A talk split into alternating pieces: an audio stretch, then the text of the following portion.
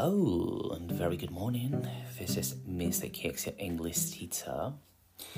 Y hoy vengo con una nueva técnica. Ya sabéis que a mí me gustan mucho los trucos para memorizar, sobre todo estructuras, palabras, que no queda otra más que memorizar porque no coinciden de ninguna manera con, el, con nuestra lengua materna, en este caso el castellano. Voy con verbos seguidos de preposiciones. Creer en alguien, believe in, Parece que sí coincide. Creer believe en lo asociamos rápidamente los castellanoparlantes al in. Pero no siempre es tan fácil, porque no siempre coincide. Por ejemplo, consistir en algo. Este proyecto consiste en tarará, tarará. Pues de primeras diríamos, this project consists in. La hemos cagado, queridos. Porque no sería in, sería of. En inglés, el verbo consist iría seguido de la preposición of. Y muchos alumnos y alumnas me preguntan, pero ¿y por qué? Pues porque sí, porque lo dice la reina de Inglaterra que ya es bastante mayor y tiene bastante credibilidad. Quiero decir, no siempre coinciden eh, los idiomas mm, en todas sus estructuras, sus preposiciones, etc. Y algunas hay que aprenderlas pues a base de práctica y a base de adquirirlas y digamos que memorizarlas.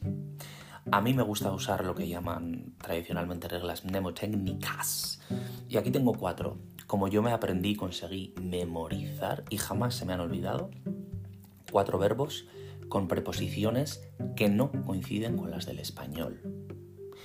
Son estos cuatro. El verbo consist, el verbo insist, de insistir, el verbo succeed, que significa tener éxito, y el verbo suffer, sufrir. En español sería consistir en algo. Insistir sería insistir en algo. Fijaros que se hacen los dos con el en, pero en inglés va a ser distinto. El succeed, el tener éxito, tener éxito en algo. Y el sufrir, sufrir de algo. Yo sufro de migrañas, yo sufro de ataques de pánico. En español hemos usado el en y el de. En inglés, cada una, cada uno de estos verbos va con una preposición diferente. El primero, Técnica. Acuérdate de tu primo el ruso, que se llama Konsistov. Romanov, Ivanov son nombres muy rusos, pues Konsistov. Mi primo Konsistov, mi sobrino Konsistov, el hijo de mi mm, marido Konsistov. Consist of. ¿De acuerdo? Primera regla. Nombre ruso, Konsistov. Segunda. Insist. I insist on something. Insist va seguido de on. ¿Y cómo me acuerdo yo? Pues imagínate un niño o una niña que está todo el rato, quiero esto, quiero esto, quiero lo otro. Le dices, Miquel, eres un insistón, deja de insistir, eres un insistón, ya vale. Insist on. Segunda regla. Bien. Tercera para recordar. Succeed. I succeeded in my exam. Yo tuve éxito en mi examen, o hice bien mi examen pues lo asocio a la palabra listín. Eres un listín, saxerín. Es como un poco rintintín, ¿no? Mírale el que es saxerín, que siempre lo hace todo bien. Todo bien, tener éxito, succeed, con in, saxerín. ¿Nos queda clara la tercera regla? Y vamos con la última. El suffer.